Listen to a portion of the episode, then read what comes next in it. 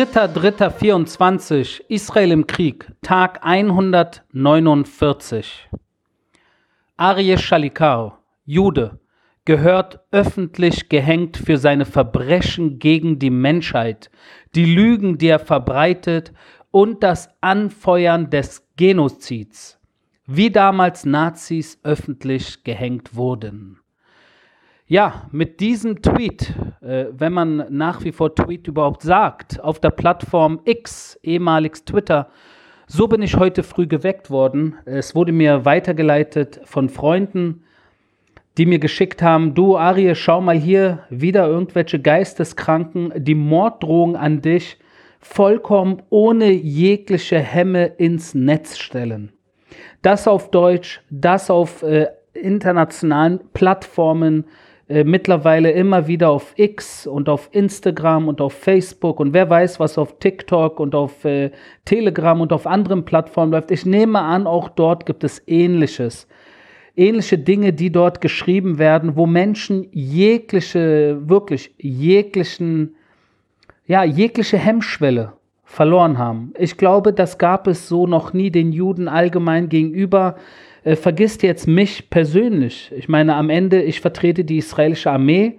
Äh, das ist vielen ein Dorn im Auge. Sie sollen an diesem Dorn erblinden. Alles okay. Aber das Problem ist, dass diese Hemmschwelle, die gefallen ist, sehr viele Juden überall auf der Welt in Gefahr bringt, in gefährliche Situationen bringt, weil sehr viele Menschen nicht nur schreiben und twittern und Instagrammen, sondern tatsächlich das Messer in die Hand nehmen und losziehen. So wie gestern in Zürich, als ein 15-jähriger Junge, wirklich 15-jährig, einen 50-jährigen orthodoxen Juden äh, äh, abgestochen hat und schwer verletzt hat.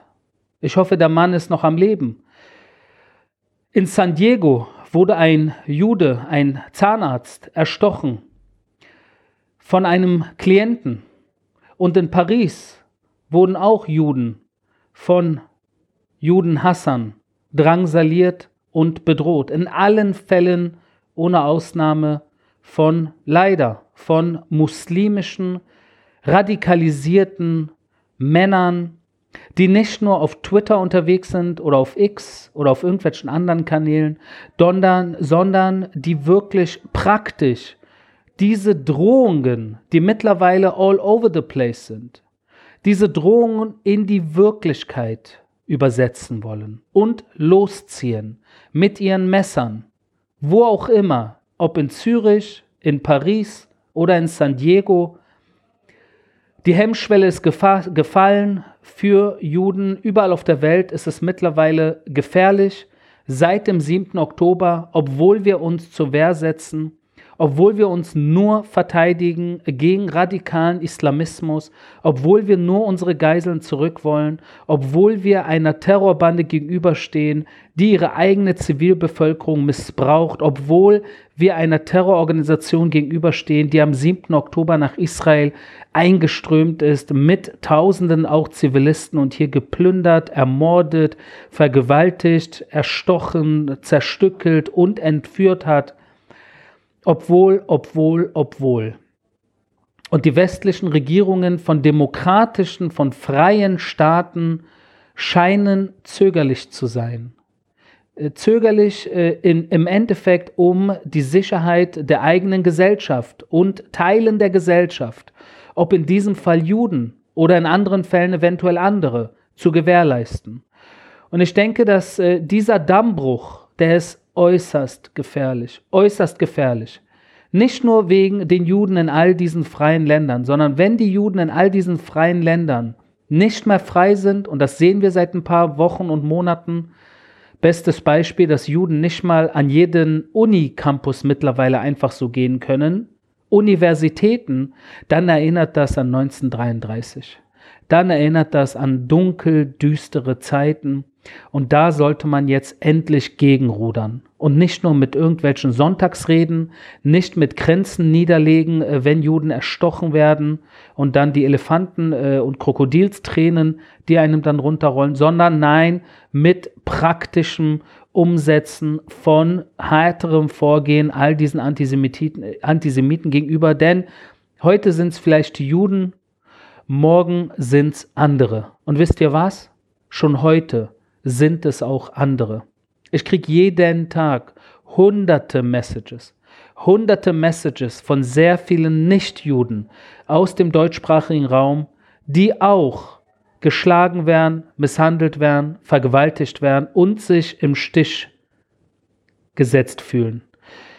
Eine bittere Situation äh, mit Blick Richtung Europa, auch den deutschsprachigen Raum, wo ich hoffe, dass diese Warnhinweise, diese Messerattacken jetzt, die, die in den letzten Tagen leider äh, passiert sind, als auch diese ganz offensichtlichen Morddrohungen, die ich persönlich immer wieder auch thematisiere auf meinen Kanälen und eigentlich mittlerweile jedem bekannt sein sollten. Es gibt nicht genug, nicht wenige Politiker und nicht wenige Journalisten, die mir followen, die das auch mitbekommen. Es ist also keine Überraschung. Man muss nicht mehr warten, dass etwas passiert. Dinge passieren. Jeden Tag. Mit Blick nach Israel ist heute äh, zum ersten Mal äh, der Schulbetrieb in Sterot, in der größten südlichen Stadt entlang des Gazastreifens auf israelischer Seite natürlich, zum ersten Mal nach fast fünf Monaten wieder aufgenommen worden. Es sind, äh, äh soweit ich weiß, um die 8000 Schüler, die heute wieder äh, ja, einen normalen Schulalltag beginnen. Noch einmal, nach fünf nach knapp fünf Monaten, die diese Schüler nicht zur Schule gehen konnten in ihrer eigenen Stadt, weil sie evakuiert waren, weil ihre Stadt unter Raketenbeschuss stand, drei Kilometer nordöstlich vom äh, nördlichen Gazastreifen. Das natürlich eine Situation fünf Monate lang, wo die Kinder in irgendwelchen Hotels oder bei Familien oder in anderen Wohnungen untergebracht waren und fünf Monate ihres Lebens im Endeffekt, vielleicht kann man sagen, verloren haben. Vielleicht waren sie nicht in einer äh, äh, humanitären Situation wie viele Kinder im Gazastreifen. Es ist schwer zu vergleichen. Das stimmt. Jedoch ist es nicht die israelische Seite, die diesen Krieg am 7. Oktober begonnen hat. Es ist nicht die israelische Seite, die nach Gaza eingeströmt ist mit Tausenden bewaffneten und nicht bewaffneten Menschen und hat dort geplündert und vergewaltigt und ermordet. Und es ist nicht die israelische Seite, die nach wie vor auch nach knapp 150 Tagen 134 Menschen in Geiselhaft hält. Darunter fast 20 Frauen und zwei kleine Kinder, alte Menschen und natürlich äh, Männer äh, jeglichen Alters. Das alles eine Situation, die natürlich diese Kriegsrealität aufrechterhält und das ist bedauerlich, weil durch dieses Auferhalten der Kriegssituation sind wir nach wie vor im Einsatz, solange sich nicht etwas ändert in Sachen Geiselbefreiung. Und wir haben gestern Nacht allein in, im Westteil von Khan Yunis, wo wir in den letzten Wochen äh, intensiver im Einsatz waren, und zwar äh, gestern Nacht in äh, einem Bezirk namens Madinat Hamed. Äh, dort haben wir allein in sechs Minuten 50 Angriffe aus der Luft, aus der Luft geflogen, haben dort äh, natürlich diese Terrorinfrastruktur vorher lokalisiert, wochenlang äh, Ziele gesammelt, äh, beobachtet und natürlich diese Skizzen und diese Punkte, diese Ziele der Luftwaffe weitergegeben und die Luftwaffe hat gestern Nacht in sechs Minuten 50 Luftangriffe äh, geflogen, um dort natürlich die Terrorinfrastruktur oberirdisch wie unterirdisch im Westteil von Khan Yunis außer Gefecht zu setzen, um auch die letzten Terrorzellen der Hamas in Khan Yunis in die Knie zu zwingen. Wenn wir kurz auf die humanitäre Situation auch im Gazastreifen zu sprechen kommen, weil da herrscht natürlich äh, der, äh, der größte Fokus drauf, wenn man so beobachtet, worum es geht. Es geht in der Regel nicht um die humanitäre Situation in Israel. Es geht in der Regel nicht darum, dass Israel aus dem Libanon beschossen wird. Es geht nicht darum, dass Terrorzellen in den A-Gebieten im Westjordanland, in Judäa und Samaria versuchen, jeden Tag Terror äh, durchzusetzen. Äh, und deshalb ist der Fokus ohne jeglichen Zweifel auf die humanitäre Situation im Gazastreifen und da herrscht sehr viel gefährliches Halbwissen. Und deshalb hier ein paar Updates zur humanitären Situation, die wirklich nicht gut ist. Wie kann die Situation im Gazastreifen gut sein, wenn wir uns dort im Krieg befinden gegen eine Hamas-Terrororganisation, die überall im Land embedded ist, den gesamten Gazastreifen für seine Zwecke missbraucht und einzig und allein aus zivilen Einrichtungen seinen Kampf gegen Israel führt. Nicht aus Militärkasernen, sondern aus zivilen Einrichtungen, natürlich bewusst, um so viele wie möglich Menschen, Zivilisten, Frauen, Kinder in den Tod zu ziehen. Mit ihrem, mit, das ist Strategie, das ist kein Zufall, und das ist eine Tragödie. Das ist wirklich eine Tragödie. Und ich wünschte, es würde mehr Menschen auf der Welt geben, die das ganz klar so beim Namen nennen. Jedes Opfer im Gazastreifen geht im Endeffekt auf die Kappe der eigenen palästinensischen Regierung im Gazastreifen. Und das ist die Hamas seit 2007, die dort bewusst den Kampf so führt, wie sie ihn führt. Nicht aus Militärkasernen, sondern aus zivilen Einrichtungen, wo Menschen wohnen, wo Menschen sich behandeln lassen, wo Menschen lernen gehen und wo Menschen beten gehen. Das ist ihre Strategie und leider punkten sie mit dieser Strategie. Sie punkten. Doch wir bleiben, äh, äh, wir, wir wissen, äh, mit wem wir es zu tun haben. Wir, wir werden weiterhin immer wieder darauf hinweisen, wir werden auch darauf hinweisen, dass wir mit humanitärer Hilfe für die Menschen im Gazastreifen kein Problem haben. Im Gegenteil, wir tun alles Mögliche, um wirklich so viel humanitäre Hilfe wie möglich in den Gazastreifen reinzulassen. Allein gestern wurden 260 Lastwagen mit humanitärer Hilfe nach Gaza reingelassen. Das ist die größte Anzahl an humanitärer Hilfe seit Kriegsbeginn. Seit Kriegsbeginn allgemein. Circa 250.000 Tonnen an Hilfsgütern. Ich weiß nicht, ob, da, ob man das einordnen kann, ob das viel oder wenig klingt, aber es sind immerhin 250.000 Tonnen an Hilfsgütern, die im Endeffekt äh, in Kooperation zwischen Israel und allen voran den Ägyptern, auch den USA, auch äh, den Vereinten Nationen nach Gaza reingelassen wurde, um genau den Menschen zu helfen, die von der Hamas einerseits äh, gewählt wurden, beziehungsweise die Menschen haben ja die Hamas gewählt 2006, aber auch von genau dieser selben Regierung, die gewählt wurde, missbraucht werden für ihre machtpolitischen Interessen. Es gibt in dem Sinne wirklich ohne äh, Ende eigentlich humanitäre Hilfe, die wir aus israelischer Sicht reinlassen könnten. Äh, das Problem ist, dass auf der anderen Seite äh, diese humanitäre Hilfe teilweise nicht abgeholt wird. Allein jetzt befindet sich ein Haufen humanitärer Hilfe auf der Seite des Gazastreifens äh, beim Kerem Shalom Grenzübergang und die UN schafft es nicht, die humanitäre abzuholen und zu verbreiten.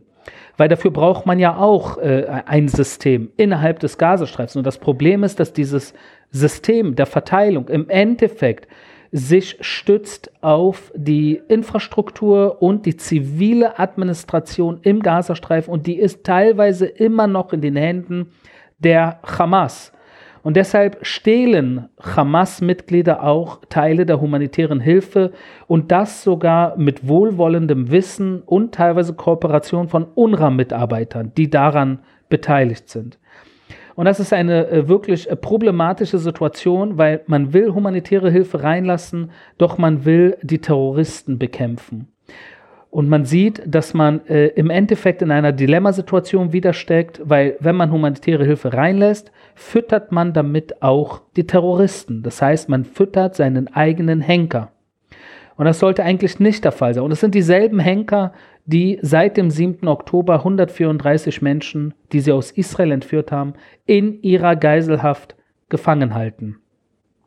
Und deshalb, äh, wir könnten mehr humanitäre Hilfe reinlassen, auch und selbst wenn es den Terroristen in die Hände spielt, weil uns natürlich äh, sehr viel daran liegt, dass die Zivilbevölkerung dort außen vor gelassen wird, dass es keine humanitäre äh, Megakatastrophe gibt, weil es ist eh schon schwierig für die Menschen und deshalb äh, wir auch ein großes Interesse darin haben, dass Bäckereien im Gazastreifen operieren, das heißt intakt sind. Und wenn wir da kurz äh, einen Scheinwerfer rauf äh, oder das äh, Licht rauf äh, führen, vor zwei Wochen gab es äh, zehn Bäckereien im Gazastreifen, die Pitot oder Brote äh, produziert haben. Jetzt, zwei Wochen später, gibt es die doppelte Anzahl an Bäckereien, also 20 Bäckereien in Gaza, die circa 2,5 Millionen Brote am Tag backen. Das ist jetzt nicht äh, äh sonderlich, äh, äh, das sind jetzt, äh, das sind einerseits natürlich äh, gute Neuigkeiten, weil man hört, es gibt Bäckereien und es gibt Brot und es gibt die Möglichkeit auch durch Strom und durch diesen Betrieb natürlich die Menschen zu füttern. Aber ich, allgemein ist es für mich eine absurde Situation, dass ich das überhaupt alles erklären muss, weil wir wollen diese Situation doch gar nicht. Niemand hier hat Interesse daran, Bäckereien zu zählen oder wie viele Millionen äh, Brote am Tag gebacken werden oder wie viel humanitäre Hilfe reingelassen wird. Doch es liegt in den Händen der Palästinenser selbst. Was sie wollen, ist in ihren Händen. Sie wollen Krieg. Das ist seit dem 7. Oktober leider der Fall. Also gibt es Krieg, solange sie Geiseln halten, sowieso. Sie wollen keinen Krieg, sondern Frieden, dann wird es Frieden geben. Es liegt im Endeffekt in den Händen der Palästinenser. Das war mein täglicher Kriegsbericht aus Israel. Wir hören uns morgen.